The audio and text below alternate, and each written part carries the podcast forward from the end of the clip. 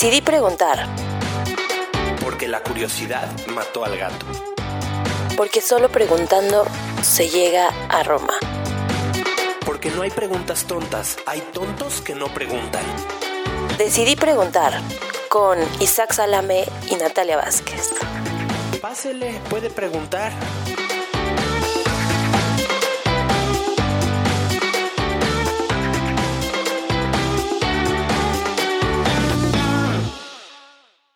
Hola, bienvenidos a un nuevo capítulo de Decidí Preguntar. Eh, hoy me encuentro con Isaac y Hola Natalia. hoy tenemos un invitadísimo de lujo que, según Wikipedia, dice, dice aquí, Joshua David Mintz, originario de la Ciudad de México, es un ejecutivo y productor de televisión, ganador del premio Emmy. Con más de 30 años de experiencia en la industria de la televisión, Mintz ha desempeñado cargos ejecutivos y de producción en las cuatro cadenas más importantes de la televisión hispana en Estados Unidos y México, habiendo trabajado en Telemundo, Televisa, Univisión y TV Azteca. ¿Qué opinas, Joshua? ¿Esto es, ¿Es verdad ¿es, eso? verdad, es correcto? Es verdad. ¿O me meto Es de una vez ahorita Tengo- aquí a modificarlo? No, no, no. Este, si, quieres, si, quieres, métete al, al internet, al Internet Mo- Movie Database. Ah, es completo. Movie Database. Pero, Sí, aquí lo tengo. pero creo, que, creo que tengo el honor de haber sido el único ejecutivo que ha trabajado en las cuatro televisoras hispanas eh, importantes. Mira, y Así sin ser vetado de ninguna. Pues este, no tengo amigos en todas. Eh, Exacto. No, pero, pero muy, es muy interesante. Pero mira, mi carrera, mi carrera, honestamente, si tú me dices dónde, hay, dos eta- etapas de mi carrera muy importantes. Bueno, todas son importantes. Pero Televisa es súper importante porque empecé de niño ahí. Empecé súper chavito a los 16, 17 años. Y, y este, tú es, era un lugar de oportunidades donde si le echabas muchas ganas y, y trabajabas y insistías, lograbas el sueño que querías. Y yo siempre tuve el sueño de ser si tú me preguntabas a los 15 años qué quería yo ser, yo quería ser ejecutivo en Televisa, whatever that means. ¿En serio? Pero Mira. eso es lo que yo quería hacer. Este, Mucho más ambicioso que yo. Yo quería ser San Martín de Porres en una novela de Televisa. Bueno, depende de quién la producía que, para ver tus expectativas. Pero, pero Televisa me dio todas las oportunidades de ser desde, desde asistente, del tercer asistente del camarógrafo hasta, hasta un ejecutivo importante. Y en Televisa, en aquellas épocas se producía tantísima televisión. Este, me acuerdo que hubo un año en el 97 que hicimos 25 novelas, 25 telenovelas en un año. Entonces, que así fueras, así no fueras un tipo muy inteligente como yo, algo aprendías por osmosis, nomás por estar ahí Claro. este, y estar en medio de las tomas de decisiones, tener la oportunidad de aprender. Y- Hay una pregunta que tenemos, Joshua, muy importante respecto a aprender, que ya nos contestarás. Este, pero te iba a preguntar si Televisa fue tu universidad o si te preparaste. ¿Qué estudiaste? Yo, mira, yo estudié, yo soy licenciado, aquí tengo mi título, que solo yo lo veo, con un- con un bigote chorreado bien mexicanote. Yo soy licenciado en comunicación, yo me recibí en la náhuac. ok. Eh, Ok, es- comunidad. estudié, pero mis estudios estuvieron en medio de, de mi trabajo. O sea, yo ya trabajaba, mis padres, eh, me- por suerte, cosa que no entendí yo en ese momento, me obligaron, me obligaron, me, me- me empujaron a estudiar una carrera. No, no, había condición, pero fueron, sus argumentos fueron, fueron importantes, entonces estudié comunicación en la NAGUA. Y gracias a Dios estudié porque si no hubiera estudiado y no me hubiera recibido, no podría haber emigrado a Estados Unidos. Entonces siempre, siempre hay una razón de, por qué pasan las cosas. Pero sí, en, Televisa tuve la oportunidad de aprender todo y, y es muy importante. eh, es imposible hacer todos los cargos que hay en el proceso de producción, pero pasar cerca o hacer varios te ayuda mucho porque sabes lo que puedes pedir, lo que no puedes pedir, lo que exiges, lo que no exiges. Y a fuerzas te toca aprender a trabajar, a trabajar en equipo y lo más importante es ser parte del equipo en diferentes niveles. Entonces, cuando, Sí, tienes claro. esa, cuando tienes esa experiencia, mira, a mí me fascinaba ser camarógrafo, me fascinaba. A mí que me prestaran una cámara en el estudio, en un programa en vivo, era, era mi sueño, podía no dormir una semana, eh, con tal de esas dos horas. Pregúntale, pregúntale a Lucerito dónde me conoció. Lucerito me conoció en un programa y yo a ella, de los sábados en la tarde, ella cantaba y a mí me prestaban una cámara. Y, y así, entonces fui muy dichoso de, de que ese fue el modo en que aprendí. eh, muy dichoso de toda la gente que me ayudó. Mucha gente, mucha gente te tiene que dar la, echar la mano, desde el camarógrafo que se la jugó en prestarte la cámara en su puesto, hasta un productor que te dejó ser su, su asistente de producción o te hizo productor asociado, un ejecutivo que te pasa al lado ejecutivo, el dueño de la compañía que tiene, que tiene confianza en ti. En fin, siempre es cuando, y, luego ejecutivos importantes de otras compañías que creen en ti. En fin, eh, esta es una carrera muy interesante porque es cuando uno de chico le dicen es que la vida es un carrusel, a veces estás arriba, a veces estás abajo y tú no lo crees, ¿no?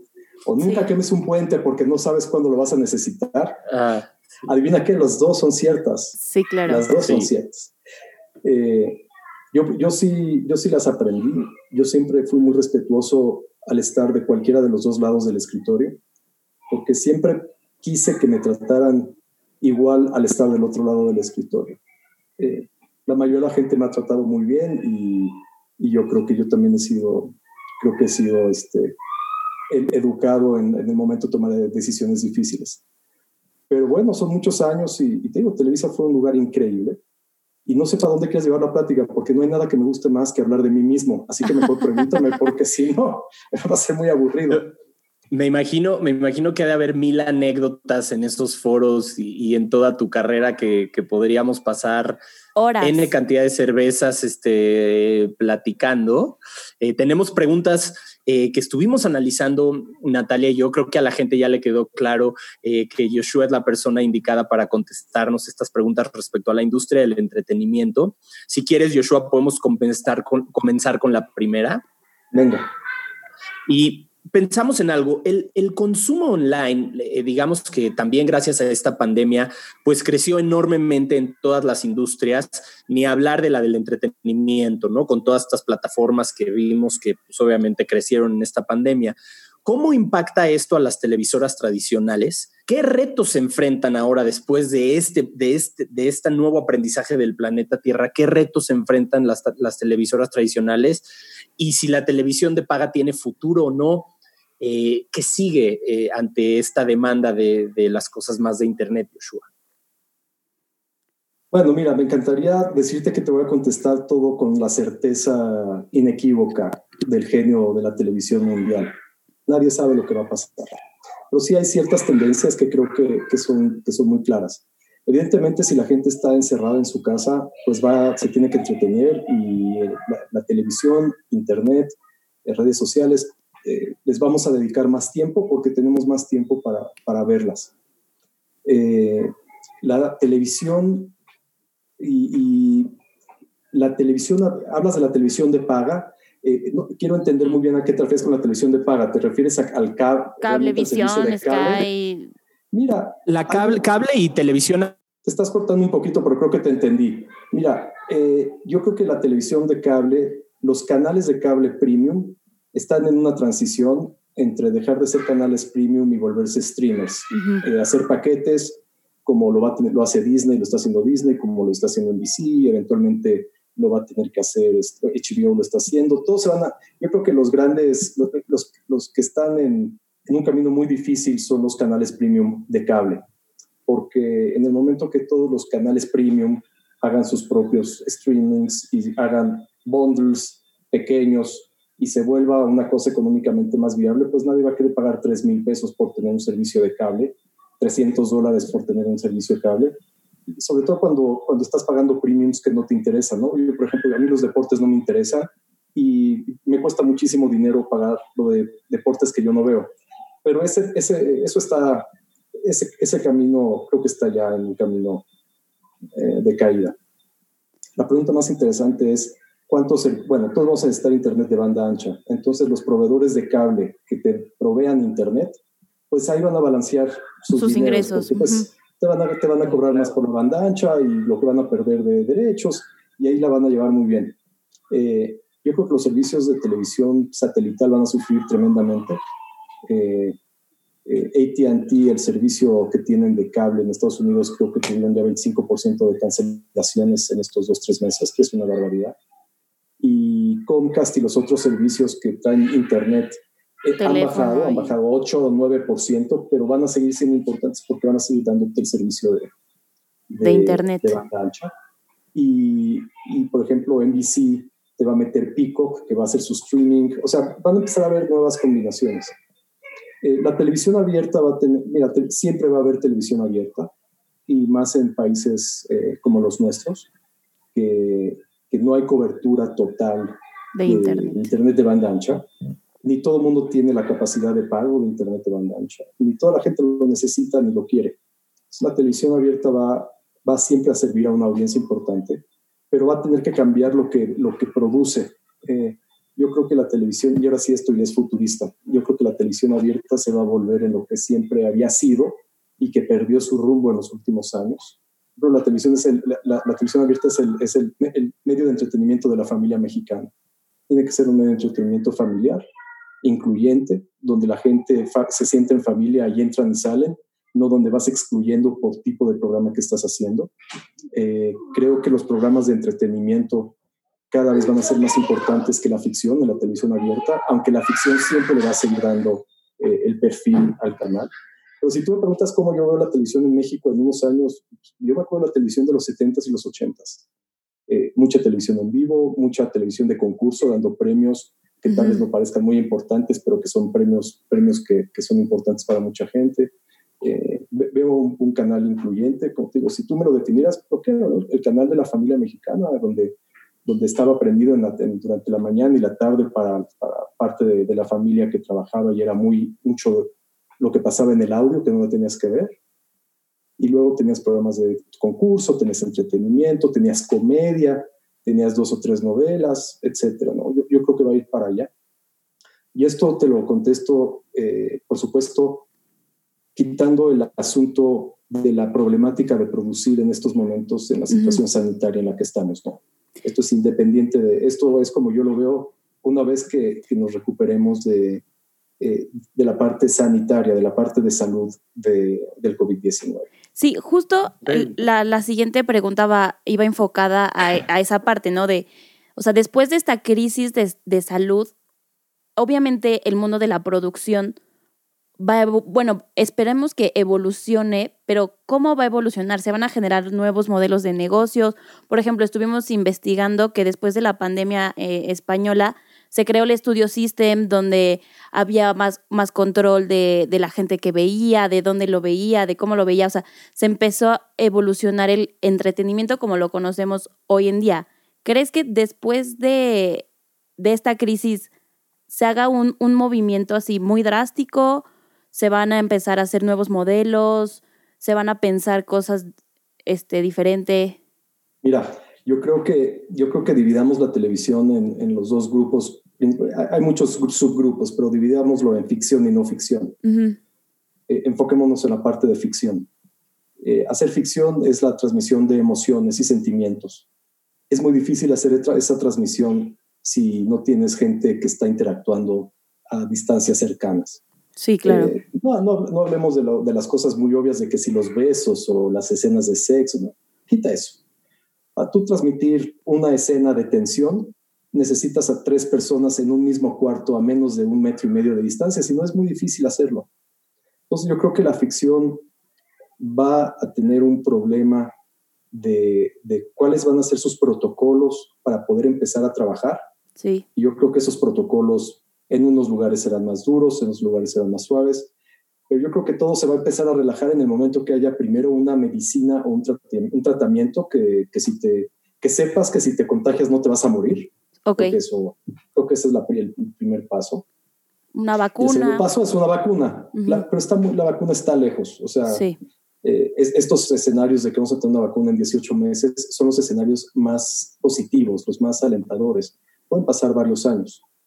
Eh, porque mira, ¿cómo vas a hacer, cómo como productor, una, una serie promedio ahorita cuesta 10 millones de dólares? Ok. Entonces, imagínate que tú te avientas y dices, yo voy a hacer una serie y lo primero que voy a hacer es, bueno, tengo que tener a los actores relativamente cerca, eh, pero los voy a, les voy a hacer un examen a todos antes de entrar para ver que ninguno esté enfermo y ya cuando vea que todos diario hacen su prueba y, y, no están enfermos, entran a grabar. Ok, perfecto. ¿Qué va a pasar el día que tu actor principal llegue y le hagas el test y sea positivo? ¿Qué pasó con tu producción? Pues eh, habrá seguro, ¿no? De hecho, íbamos a ver de eso. Ningún, nadie está asegurándote, nadie está asegurando contra COVID. ¿Ves? Te dije, Natalia, nadie está seguro. Porque justo le pregunté y le dije, oye, las producciones que se suspendieron, ¿tienen seguro? Eh, ¿Las aseguradoras las van a cubrir? Porque las producciones se aseguran. Las que arrancaron, si tienen un muy buen seguro, con, una definición de force mayor, de fuerza mayor, que incluya una pandemia, se los va a pagar. Eh, pero pues todo depende de, qué seguro tienes. Es lo que te dice Isaac, que hay seguros de todo. O sea, tú te puedes asegurar sobre lo que quieras. Claro, las primas son altísimas si te quieres asegurar de diferentes cosas, pero yo, o sea, justo creo que sí va a haber un shift de que la gente se va, va a empezar a prever estas cosas de diferente forma y, o sea, le va a ser más rentable sí pagar un seguro contra algo así que ahorrarse la prima.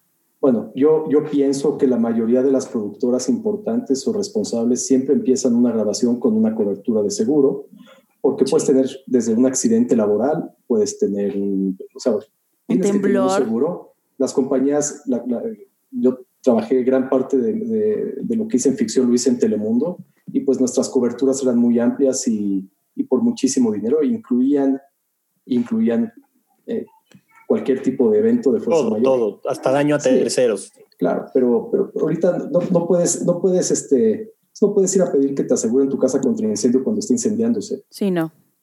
Entonces yo creo que eso. eso. va a pasar, eso va a tardar un poco. Sí, lo, cual, y lo cual me lleva al lado que el entretenimiento tiene muchas facilidades para volverse una televisión que pueda, que pueda reaccionar mucho más rápido. Hay muchos formatos de televisión que no requieren de mucha gente en, eh, con mucha cercanía. Eh, desgraciadamente, o pues, es la realidad de las cosas, ya no se usan camarógrafos para muchas cosas, no se usan, eh, ya uno va a un noticiero, por decirlo, a un noticiero local en Nueva York y los únicos que, que, están vivos son los dos señores que hablan, el resto todos son computadoras y, y robots. Y robots. Entonces, hay muchos formatos de entretenimiento que creo que van a surgir y, y creo que poco a poco, poco a poco regresaremos a la normalidad y creo que es una buena oportunidad. Eh, el truco es, sí, es muy buena oportunidad para pensar ideas, para preproducir, para buscar, pero al final de cuentas, eh, oía, hoy o ayer alguien, alguien hizo un comentario que seguramente terminando la pandemia iba a haber una cantidad muy importante de series sobre la pandemia. sí. Yo soy el único. No creo. Por ejemplo, yo no quiero ver, yo no quiero ver absolutamente nada de la pandemia acabando la pandemia.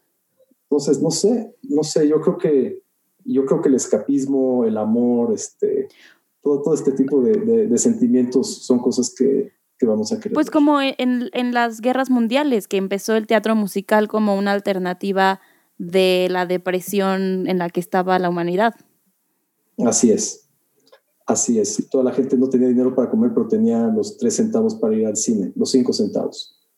¿Y qué hay de esto, Yoshua, de lo que hablaba Natalia, muy interesante, el estudio system? Yo creo que, que este fue la forma en la que se conoce la industria el día de hoy. El estudio system fue cuando, digamos, no sé, déjenme tratar de decirlo correctamente, cuando se establecieron las reglas de juego de la industria del entretenimiento, ¿no? El, el tener una estrella y el tener un estudio, o sea, como que se estableció bien cuál iba a ser el negocio de las producciones en Hollywood. Mi pregunta es si este eh, estudio system va a evolucionar.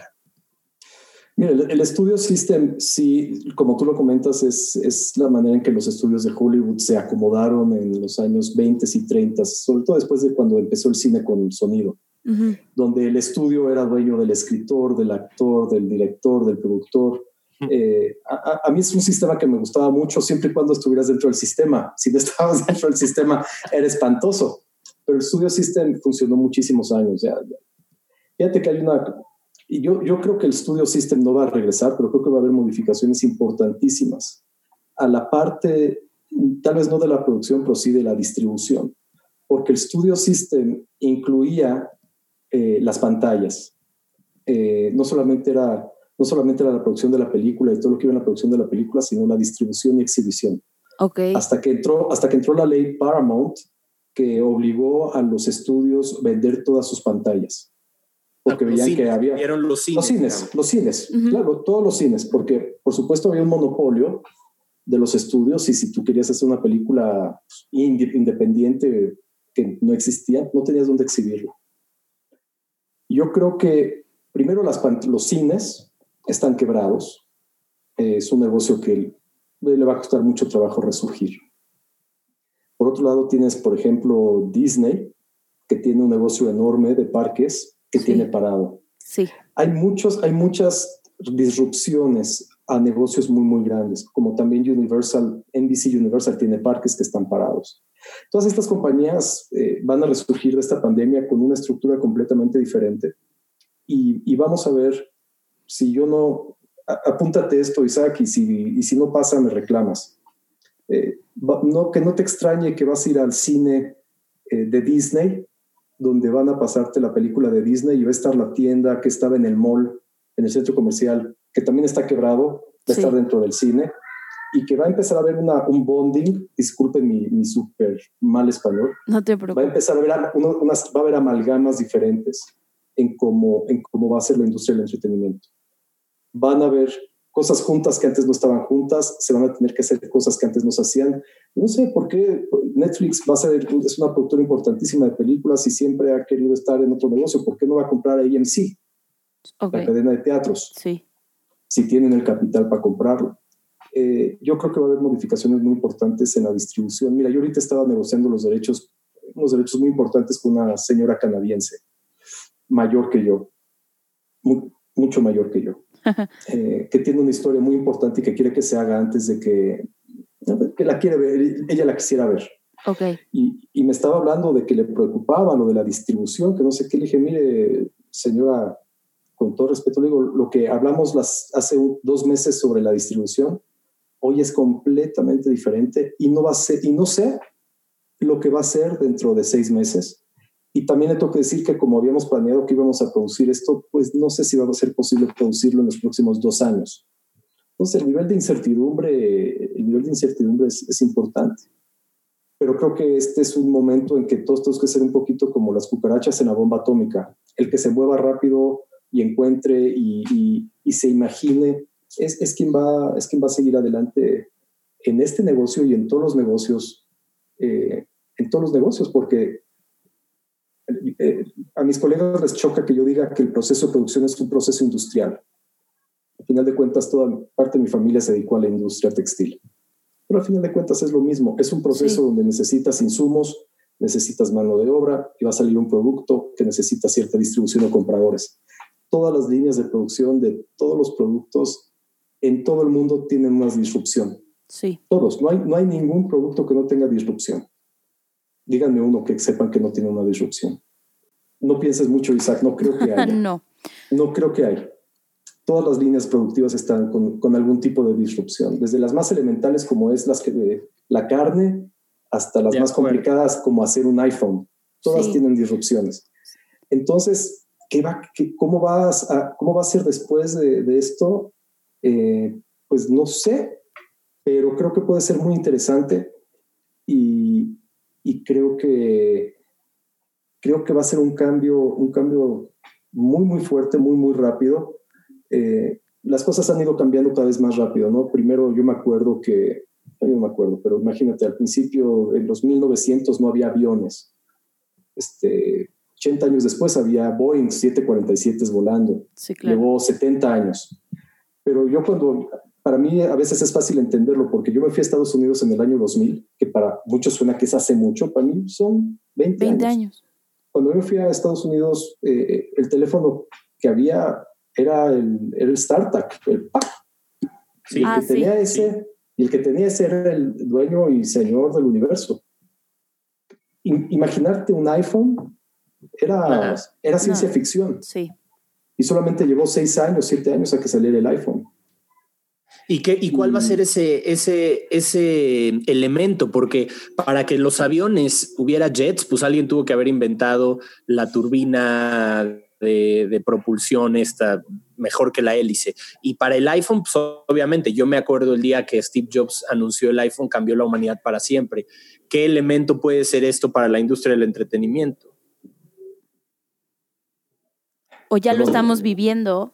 Yo creo que, los, yo creo que de alguna manera, no, no creo que lo estamos viviendo. Yo creo que, yo creo que hay mucha gente con muchos más recursos de información que las que yo tengo. Y, y yo creo que ni ellos saben exactamente eh, cómo, va, cómo va a terminar y cómo van a ser las compañías eh, dentro de un par de, un par de meses más. No, no, no sé. Pero lo que sí sé es que siempre se va a requerir talento, siempre se va a requerir creatividad, siempre se van a estar escritores, siempre se van a estar productores, siempre se van a estar escritores. O sea, siempre se va a necesitar de, de, la, parte, la parte creativa de la producción y tal vez se va a haber que hacer un esfuerzo extra en la creatividad para hacer la transición en este tiempo en el que no hay, en el que empieza a haber un, un tratamiento para la enfermedad, aquí hay una vacuna, va a tener que, vamos a tener que, que movernos de una manera muy inteligente eh, que, que, yo mismo no sé cuál es.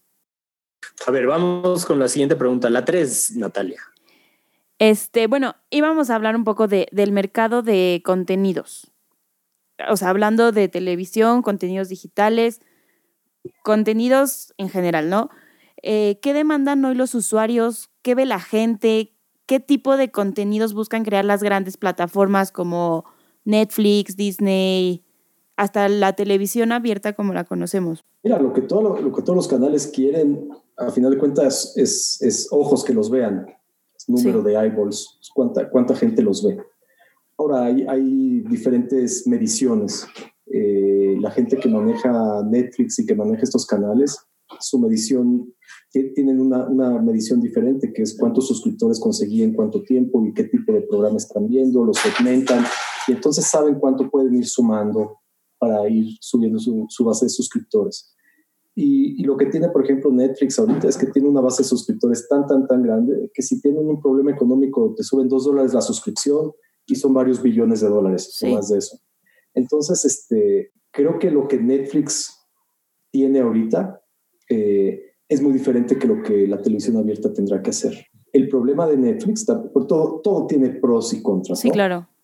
El inventario de NBC Universal es un inventario muchísimo más grande que el que tiene Netflix. Aunque Netflix parezca abrumador, pues sí. este, Universal tiene películas desde 1920, tiene todas las series de NBC, tiene, oh, tienen un catálogo, mira, si ellos deciden mañana repetir el, a Johnny Carson, tienen 8000 horas de Johnny Carson, o sea, tienen un inventario realmente, realmente grande. Y ese inventario vale mucho dinero. Y ese inventario va a valer mucho cuando, durante el tiempo que no puedes producir. Sí. Porque el inventario se acaba en el momento que ya te viste todo lo que hay en Netflix o que ya te viste todo lo que a ti te puede interesar en Netflix, se acabó Netflix. Netflix puede tener un millón de títulos, pero si te interesan 80, una vez que te acabaste esos 80, yeah. se acabó Netflix. Y también pasa una situación muy interesante psicológica cuando estamos en, en momentos, eh, en momentos difíciles, es que queremos sentirnos en, en ciertas zonas de confort. Entonces, tú consumes, por eso hay, hay, comida que le llaman comfort food. Sí. O sea, hay comfort TV. Si tú estás en, en Sí, si quieres llorar, vas tienes, y ves esa, la película tan, que quieres. Es muy raro porque tú, uno dices que estoy tan abrumado. ¿De qué estás abrumado? ¿De estar encerrado? Ok, de estás abrumado de estar encerrado. ¿Qué quieres hacer? ¿Tu cabeza que está abrumada, qué prefiere ver? ¿Me voy a echar 200 capítulos de Friends? ¿O le voy a dar chance a esta serie a ver si me gusta o no me gusta? El reflejo, el reflejo de la persona es Friends. ver lo que conoce y comer lo que conoce. Yo no me imagino... Exacto eh, yo no veo Friends ni como McDonald's, pero me imagino que ver Friends y comerte una Big, comerte una Big Mac eh, se debe sentir muy rico. Y te digo algo, a mí me pasa, me pasa mucho con la música. Por ejemplo, yo la música que sí. escucho eh, ya me... Eh, y les va a pasar también, jóvenes, no crean que no. Con la, cuando pasa el tiempo, escuchar propuestas nuevas y, y, y meterte en cosas nuevas cada vez se va volviendo más difícil. Sí, pero bueno, más aburrido entrar a cosas nuevas. ¿no? O sea, a lo eh, mejor esta es mi opinión de, de joven millennial. Creo que, o sea, bueno, yo no tanto, pero joven, por ejemplo. Joven, joven millennial, ya no eres tan joven. Bueno, ya sí, ya no, por eso ya no soy tan joven, pero por ejemplo, una generación más abajo, mi hermano que todavía tiene, este, no sé, sus amigos que están menos de 20, entre 15 y 20 años, ponle. Eh, son chavos que están acostumbrados a tener todo inmediato, que están acostumbrados a que si en los primeros 30, o sea, a mí, por ejemplo, me interesa mucho este, la industria de la música, cómo ha cambiado las canciones. Antes las canciones tenían intros de hasta un minuto. Ahorita si la canción no te engancha en los primeros 10, 15 segundos, le dan next y ya no te cuenta el stream y ya no, y ya no hay dinero. O sea, estamos en un mundo en donde quiero ver una serie, quiero poder ver las 15 temporadas ahorita ya, clic, clic, clic, clic, y no me voy a esperar una semana a ver el siguiente y no me voy a estar esperando a ver comerciales que son innecesarios, pago por no ver comerciales, pago por no ver publicidad. O sea, creo todo que... peladito y a la boca, ¿no? Hasta el taxi. Ah, sí, el taxi, todo, o sea, mi pregunta es, o sea, ese, ese contenido, ¿cómo tú como productor te adaptas a esa inmediatez, a esa rapidez, a ese cambio? Ok, ya me vi una serie completa en un fin de semana, ¿ahora qué? ¿Qué sigue? o sea, ¿cómo, cómo va tan rápido para alcanzar a, estas, estas generaciones que no paran? Mira, eh, es, una excelente pregunta y me gustaría tenerte una excelente respuesta, eh, pero no la tengo. Eh, te puedo contar que, que no hace muchos años, no hace muchos años, tú invertías una cantidad de, de dinero brutal en el primer y segundo capítulo de tu serie porque sabías ¿Sabías que de ahí dependía el futuro de los próximos 80, 60 capítulos? Eh, ahorita sabes que de los próximos 13 capítulos dependen los primeros 5 minutos de tu serie. Sí. Y que la gente no te va a testear a veces mucho más de 5 minutos. A mí, cuando me pongo Netflix y hasta dice que te puedes brincar el opening porque no quieres ver el opening, digo, oye, por lo menos chútate los nombres de quien lo hizo, ¿no? Pero ya ni siquiera te los brincas. O sea, y, mira, es imposible luchar contra esa realidad, así es. A mí me da mucha pena porque, por ejemplo, yo me eché Breaking Bad, binge, en tres fines de semana. Mejor de todo. Sí, pero si hoy me preguntas qué pasó en... No, ya no, te acuerdas, sí. Pero si me preguntas... No, bueno, no te acuerdas porque es, tan, es, es demasiado. Pero Los Sopranos es una serie que yo empecé a ver desde el primer día en el primer capítulo. Tuve que esperarme 10 años para que terminara y me la sé perfectamente bien y, eso ya no existe, ¿no? Tener que esperar el domingo a las 9 de la noche durante medio año para ver 13 capítulos de Los Sopranos ya no existe. Pero tenía, tenía una magia, tenía, tenía un chiste. Inclusive Joshua Netflix lo está haciendo, ¿no? Con Luis Miguel, ahorita con la serie de Michael Jordan, series que te salen cada semana como era antes. Sí, lo están haciendo por, por, varias, por varias razones, porque se, se les está acabando el inventario y porque hay y porque se están dando cuenta, si yo tuviera el poder como productor de decirle a Netflix, te voy a hacer 12 capítulos, pero te pido un favor, los vas a tener los 12, pero estrénalos una vez por semana. O la gente lo va a gozar más. Es como la película de Scorsese, que todo mundo, que Scorsese te pedía que la veas de un solo sentón y duraba tres horas y media. Yo la vi en tres sentadas sí, claro. Y me encantó, pero no era una película de echarte la... Y jalas la atención de la gente, lo que decías de los eyeballs, ¿no? Cuando tú lo haces cada semana, genera cierta lealtad. Yo estoy esperando cada semana que salga el nuevo capítulo de Michael Jordan. Bueno, yo estoy esperando cada semana que salga el capítulo de Billions. Entonces sí hay una, sí hay una audiencia que está dispuesta a esperar una semana por un buen producto. Pues no tienes opción. eh, sí tienes opción, no verla. Sí. Claro, o, decidir, o decidir que la vas a ver. Ya que termine. cuando estén todas. En medio año cuando estén todas. Claro. Híjoles, mira, eh, ayer empecé a ver una serie que, que me insistieron mucho que la vea. Y ahorita que la estoy viendo entiendo por qué es un fenómeno. La de, eh, la de los tigres. Ay, Dios mío, se me fue ah, Tiger King. Ah, ¿La han visto? No, no la he visto. Sí, me encantó. Me encantó. Está loquísima. Yo, de veras, es una locura. Es una locura. Sí, literal. Uno está más loco que el otro. Se, trata de gente que, que, cría, que tiene crianza de tigres en Estados Unidos. No puedo dejar de verla. El problema es que empecé a ver con, con mi esposa y ahora la tengo que esperar a ella para poder seguir la ah, no la hubiera acabado. Está buenísima, Joshua. La verdad es que mucha es, es agridulce esa serie. Bueno, voy en el capítulo 3, no me la eches a perder, por favor.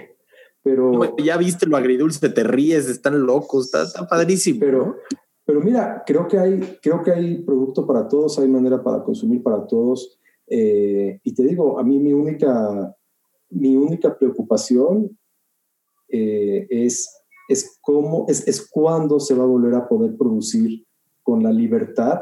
Ahora sí que vamos a tener que, esta es una lección increíble para todos.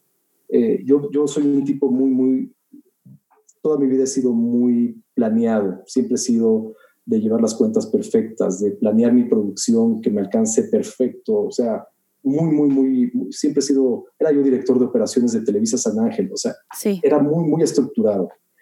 Eh, esto te, en, dos días se rompió la estructura de todo lo que uno podía estar planeando y nos dimos cuenta que, que, teníamos libertades que tal vez no estábamos apreciando suficiente. Pero la libertad, la libertad de convivencia es, es, es una cosa interesante. Y hasta que no haya libertad de convivencia, eh, producir televisión, que es per se un trabajo de equipo, eh, va a ser muy difícil.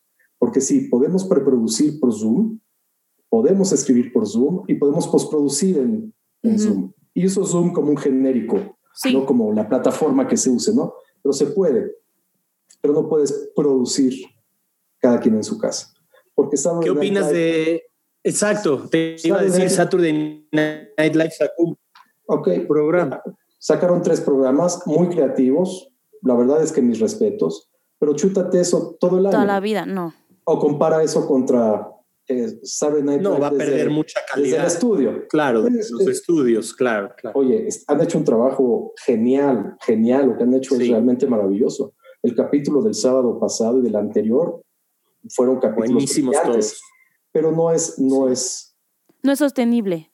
No tienes un studio audience, no tienes tú que eres comediante, no tienes la respuesta. Sí, es como el stand-up. Sí, a ver, stand-up sin, tener, sin, sin, tener público que te rebote. No, es surfear sin olas. Es surfear sin olas. Y, y este, surfear, yo espero que, que, lo más pronto posible eh, esta convivencia se pueda dar. Y además, que encontremos la manera de que todos los productores, porque ahora cuando se pueda, va a, ser un va a haber ciertos problemas porque hay producciones que se quedan a la mitad que tienen que terminar, hay producciones que tienen que empezar y los actores están en las que no han terminado, eh, tienes directores de fotografía que los muy, muy ocupados están buqueados eh, cada semana en otra cosa. Es como, eh, tuve una junta del comité de los Emmys la semana pasada y, mi, y para yo, yo lo expliqué de esta manera, es American Airlines tiene el 95% de su flota en tierra. Y mañana le dicen que tienen que despegar todos a la misma hora de la misma pista. Este, por suerte va a haber una torre de control que les diga cómo. En nuestro negocio no sé cuál va a ser esa torre de control, ni, ni cómo se van a lograr desatorar estas situaciones que van a ser complicadas. Pero todo va a estar bien, todo va a estar bien y siempre siempre es de, esta, de estas grandes crisis, eh, las compañías se vuelven mucho más eficientes, la gente talentosa sube con, con, una, con una velocidad más importante y, y es el proceso normal de, de, la economía, de la economía que, que es tristemente, tristemente es así. Me ibas a preguntar de TikTok. que si tienes TikTok. De las redes sociales como plataformas de contenido, ¿tú crees que Instagram, Facebook empiecen a hacer opciones de contenido? ¿Son distracciones? Ah, la pregunta número uno, no tengo TikTok, ni voy a tener. No, no es mi onda. Este, eh, soy una, estoy muy activo, conozco, creo que soy savvy en la parte tecnológica y de redes sociales. Soy muy renuente en cómo se usan y, me espanta mucho eh, lo que pasa en plataformas como Twitter, eh, Facebook, etc. Me preocupa mucho esta libertad de decir cualquier barbaridad a cualquier persona y, donde las opiniones falsas y las opiniones razonadas tienen el mismo valor. En fin, ese, es mi, mi punto de vista personal.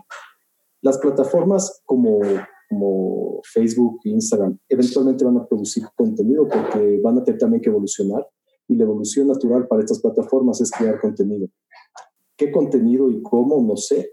Eh, hubo un experimento fallido ahorita que están en grandes problemas eh, de, Katzenberg, que están ahora a la mitad de una demanda de una plataforma de productos muy cortos de 5 o 6 minutos. Eh, que mucha gente dice, es que el futuro es hacer 6 minutos. Bueno, es que en 6 minutos este, ni siquiera te, no te he declarado mi amor cuando ya estamos teniendo el primer bebé, ¿no? Entonces, creo que hay cosas, creo que las noticias se pueden dar en estos formatos, pero creo que el planteamiento, eh, mira, ¿qué nos, ¿qué nos distingue entre muchas otras cosas? ¿Qué nos distingue a los, a los seres humanos, a los hombres, al Homo sapiens? ¿Qué nos distingue de, los, de los animales? Lo que nos distingue es el lenguaje y, que, y el poder de narración y de creernos nuestras narraciones y nuestras ficciones. Si no, y, y podernos creer esas narraciones y esas ficciones necesita tiempo eh, y ese tiempo no son, no son tres minutos, ni son 240 caracteres, ni, ni, son, ni es un cómic de 12 páginas. Eh, e, ese es mi, mi, mi, mi, personal punto de vista. No tienes que levantar la mano. Yo, no, nada más para saber, como, como en clase, ¿no? Este, oye, Joshua, yo quería platicar, o sea, porque YouTube está siendo un jugador también este, importante en toda esta parte de, de creación contenido. O sea, en YouTube puedes hacer una película y subir dos horas de, de video y audio y está disponible para casi todo el mundo de manera gratuita. Ahorita ya tienen sus versiones pro y sus, sus, suscripciones y así, pero lo que yo he oído mucho en el, en el mundo de YouTube es que detrás de todas estas plataformas, también de Spotify, de Netflix, etcétera, etcétera, hay un algoritmo que le muestra diferentes contenidos a diferentes personas en sus páginas de inicio, ¿no? Entonces, ese algoritmo a veces determina mucho el éxito o el fracaso de un, de un, de un video, pongámosle así, o de una canción o, de, lo, de lo que sea. ¿Cómo, cómo crees que es, esos algoritmos afectan en la creación de contenido? Porque ahora en YouTube es muy famoso lo que le llaman el clickbait, que te ponen, que nada más buscan el click y entonces le, intentando ganarle a ese algoritmo, y entonces empiezan a generar como contenido basura, bueno, no sé, en, mi opinión, ¿verdad? ¿Cómo crees que eso, eso pueda afectar también a, a la creación de contenido que realmente valga la pena? Mira, los algoritmos son una realidad y los algoritmos van a ser tan inteligentes como tú quieras que sean. Sí. Yo prendo Netflix y, y, las primeras propuestas que tengo son las caricaturas de mis hijos. ¿Por qué? Porque decidí que no le iba a personalizar el algoritmo a Netflix. Eh, hay, mira, de todas estas, eh, eh, de todas las plataformas o medios que pueden medir tu comportamiento y tus algoritmos, probablemente el único que realmente sabe la verdad de ti es Google. Google porque tiene una gran cantidad de información tuya que has entregado, le has entregado a Google de manera sin saber y que sigues entregando sin saber porque estás, eh, estás entregando localización, estás entregando tu libreta de contactos, estás entregando eh, tus preguntas, estás escribiendo mails con palabras claves, eh, tienes tu audio abierto y cuando te oye decir ciertas cosas te aparecen los anuncios de cosas que hablaste, en fin. pero, creo que, pero creo que la única plataforma que realmente tiene esa capacidad hoy es Google. Yo, creo, yo, yo no creo que Netflix y las compañías que generan contenido usan el algoritmo para decidir, no usan el algoritmo tanto para ofrecerte, como que usan la cantidad de información que tienen para decidir qué producir. Okay. no, es lo mismo, no es lo mismo el algoritmo de decisión de qué te voy a poner en la pantalla que el algoritmo de saber que Joshua Mintz vio eh, Fauda Unorthodox este, el Mossad, ta, ta, ta, ta, ta, ta, y que le dedicó tantas horas y que hizo esto y que hizo el otro. Ese es un algoritmo muy valioso. Sí. El algoritmo de real consumo, porque le da, le da esta, en pocas palabras, ese es su rating. Es como saben realmente cuál es la medición de lo que su audiencia les está pidiendo. Lo mismo que hace 25 años y con muchísima exactitud. Pero sí, la respuesta tiene A y B la, respuesta es sí, pero quiero hacerte una diferencia entre lo que es algoritmo y lo que es, lo que es información, generada por tu comportamiento. Pero la información, bueno, sí, tienes razón.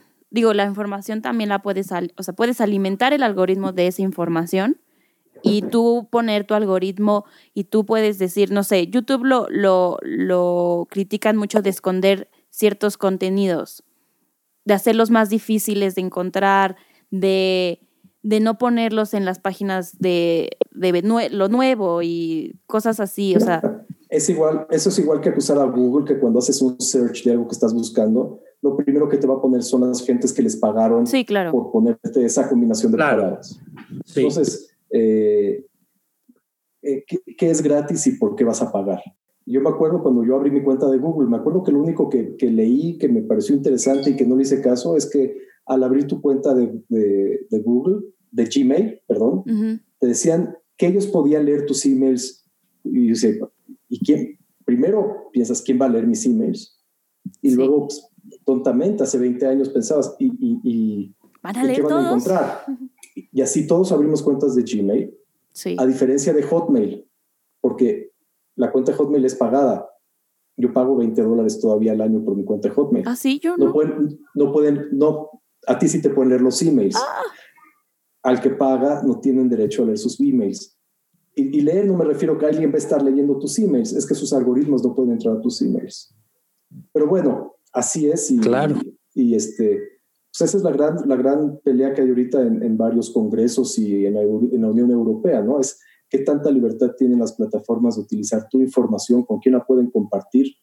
Y, y esto tiene implicaciones muy difíciles, sobre todo en el mundo político, donde, donde con análisis eh, profundos del comportamiento de cada persona, te empiezan a bombardear de, de, de no de publicidad, te empiezan a bombardear de noticias. De, de noticias y, de, y de propaganda política para tratarte de, de que votes de una manera u otra, de una manera realmente incisiva. Mm, nos, salimos, ah, nos salimos un montón de tema, ¿eh?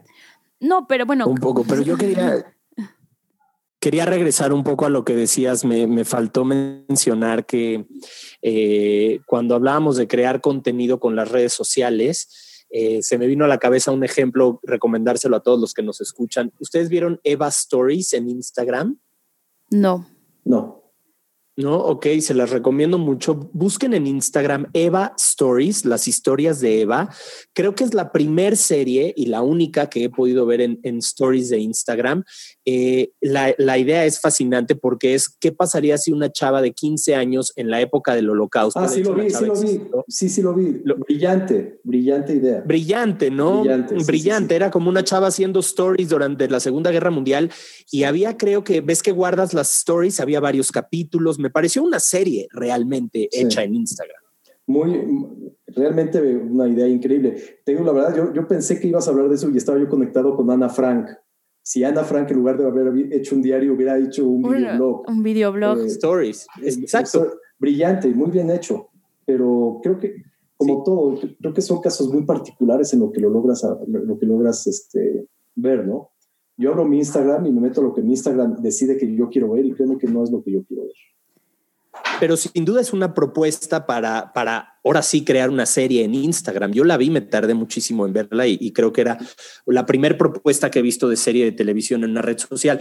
Y quería preguntarte, eh, Joshua, ya para, para terminar, este, ¿cómo ves a México para los siguientes años? ¿Va a ser una potencia de producción de contenido eh, por el tema económico? ¿Cómo ves a México? ¿Se ve bien este, armado para, para estar en los primeros lugares de contenido de Latinoamérica? Uf, qué difícil pregunta. Eh, mira, creo que por un lado sí. Creo que para ciertos jugadores sí. Creo que para los jugadores que paguen en dólares, sí. Porque el mercado nacional va a estar. Eh, nuestra economía, y no, no voy a entrar en política, no es la idea, pero hablemos, hablemos netamente de, de, números. Se va a contraer. De números claros, de, de números reales, sin meternos en política. El año pasado no crecimos, este año se va a contraer entre 8 y 10%, el siguiente año va a seguir en contracción. Viene una recesión eh, en México que va a durar, va a ser una recesión no corta y creo que va a ser una recesión, no creo yo, se dice que va a ser una, recesión pronunciada. Eh, entonces, para los jugadores locales, eh, no solamente en nuestra industria, pero muchas industrias la situación es muy difícil a menos que puedan exportar y a menos que puedan traer divisas. Va a ser increíble si tú Yo me acuerdo cuando estaba en Telemundo y producía en México, el dólar estaba a 4 y de repente se fue a 5.50. Es muchísima diferencia. Cuando tu presupuesto cambia 20 millones a tu favor, es 20% a tu favor, es increíble. Creo que para los jugadores, una vez arreglado el problema sanitario, para los jugadores internacionales, México va a ser un lugar muy importante para producir como siempre, siempre así, bueno, como ha sido en los últimos años. Eh, las plataformas... A buen precio, digamos. Sí, muy accesible. O sea, lo que vas a poder hacer aquí con 100 mil dólares no lo vas a poder hacer en Estados Unidos. Eh, las, las, plataformas ven, por alguna razón que yo desconozco, eh, el mercado argentino y el mercado colombiano y el mercado chino como mercados importantes. Pero creo que a final de cuentas el mercado mexicano va a tener siguiendo, va a tener, va a tener, eh, va a seguir con esta importancia. No, no solamente, y esto, esto es importante, el mercado mexicano de televisión, de cine, de entretenimiento está completamente ligado al mercado mexicano de Estados Unidos. Sí. El poder adquisitivo de los hispanos, el, poder adquisitivo de los hispanos en Estados Unidos es muchísimo más alto que el de varios países combinados de Latinoamérica. Entonces, mientras haya ese poder, ese poder, ese poder de adquisitivo y esas ganas de consumir eh, producto mexicano en Estados Unidos, por la parte de nuestros paisanos que viven allá y que, y que quieren seguir consumiendo ese producto, va a ser sensacional. Eh, y esa es una gran ventaja para que no tienen los colombianos o los chilenos o los argentinos. Eh, mientras, el mercado, mientras el mercado hispano de Estados Unidos siga siendo relevante y siga consumiendo el mercado de entretenimiento, no, no solamente de televisión, de cine, de música. O sea, ¿qué le deja más a los Tigres del Norte? ¿Una gira por Estados Unidos? O ah, claro. o sea, eso, es otro, es otro planeta, ¿no? El de Estados Unidos. Claro. Y, y mira, yo creo que los programas de calidad van a seguir funcionando y, programas de calidad no tiene que ser, eh, o sea, este, una película de, no tiene que ser Roma. O sea, el programa de entretenimiento que estabas tú haciendo, Isaac, me parece, me parece extraordinario. Parece un programa espectacular para la televisión abierta en la noche familiar. Yo, mira, yo, y, y, es, es un programa muy interesante porque más nadie gana. Sí, me caigo de risa, te refieres a me caigo de risa. Sí, es muy, muy padre. Este, la, esa, esa, casa. Eh, el escenario inclinado. El escenario inclinado. Hay, hay, hay, alguna, no sé por qué a los, al ser humano nos gusta ver tanto como otra persona se cae y se rompe el hocico. Sí, ¿verdad? Es, es, un, es un, placer, es un placer este, muy interesante. Entonces digo, hay, hay, programas, hay programas muy valiosos en la televisión abierta hay muchos programas no valiosos en la televisión abierta. Hay canales que lo hacen mejor que otros. Eh, eh, no todos los programas de Netflix son buenos. Eh, en fin, lo que creo es que cada, cada pantalla tiene que entender su audiencia y tiene que hacer una curaduría clara para su audiencia. creo que todos los canales tienen que dejar de confundirse de a qué audiencia están sirviendo. y, una vez que se les quite la confusión, van a ser todos más exitosos en su, en su propio terreno. Y siempre eso es mucho más fácil diciéndolo desde mi oficina en mi casa sin ser responsable de ninguno de, esas, de, esos, trabajos. Siempre es mucho más fácil dar consejos que estar ejecutando, ¿no? Pues sí. Pues muchas gracias, Joshua. Creo que, creo que aprendimos mucho, reflexionamos. Muchísimo. Este, Qué pena. No te preocupes. Creo que Saludos. Como ese gran video, ¿no? Del reportero de CNN. Pero muchas gracias, como dice Natalia. Gracias, Joshua, este, por, por este tiempo. Esperamos platicar contigo pronto. Mira, los tremendos, están divinos. Gracias. Muchas gracias. Ya ve a cuidar a, creo que es la hora del baño, ¿no? Es la hora del baño, exactamente, me están esperando. Muchas eh, gracias, Joshua. Y mucho éxito en, todos los proyectos nuevos que vengan. No, estoy a sus órdenes y siempre me encanta platicar. Natalia, mucho gusto. Mucho gusto, Joshua. Wow, qué increíble plática, Natalia. Un invitado más que nos, que nos abre su mente y su conocimiento para que podamos aprender en Decidir Preguntar. Síganos, por favor, en redes sociales, arroba Decidir Preguntar en, en Instagram. Eh, sigan a Natalia como nat.bzqz. Y síganme a mí en mi Instagram, arroba Isaac Escuchen, decidí preguntar si les gusta, denle like, suscríbanse. Y, este, y muchas gracias por escuchar. Gracias.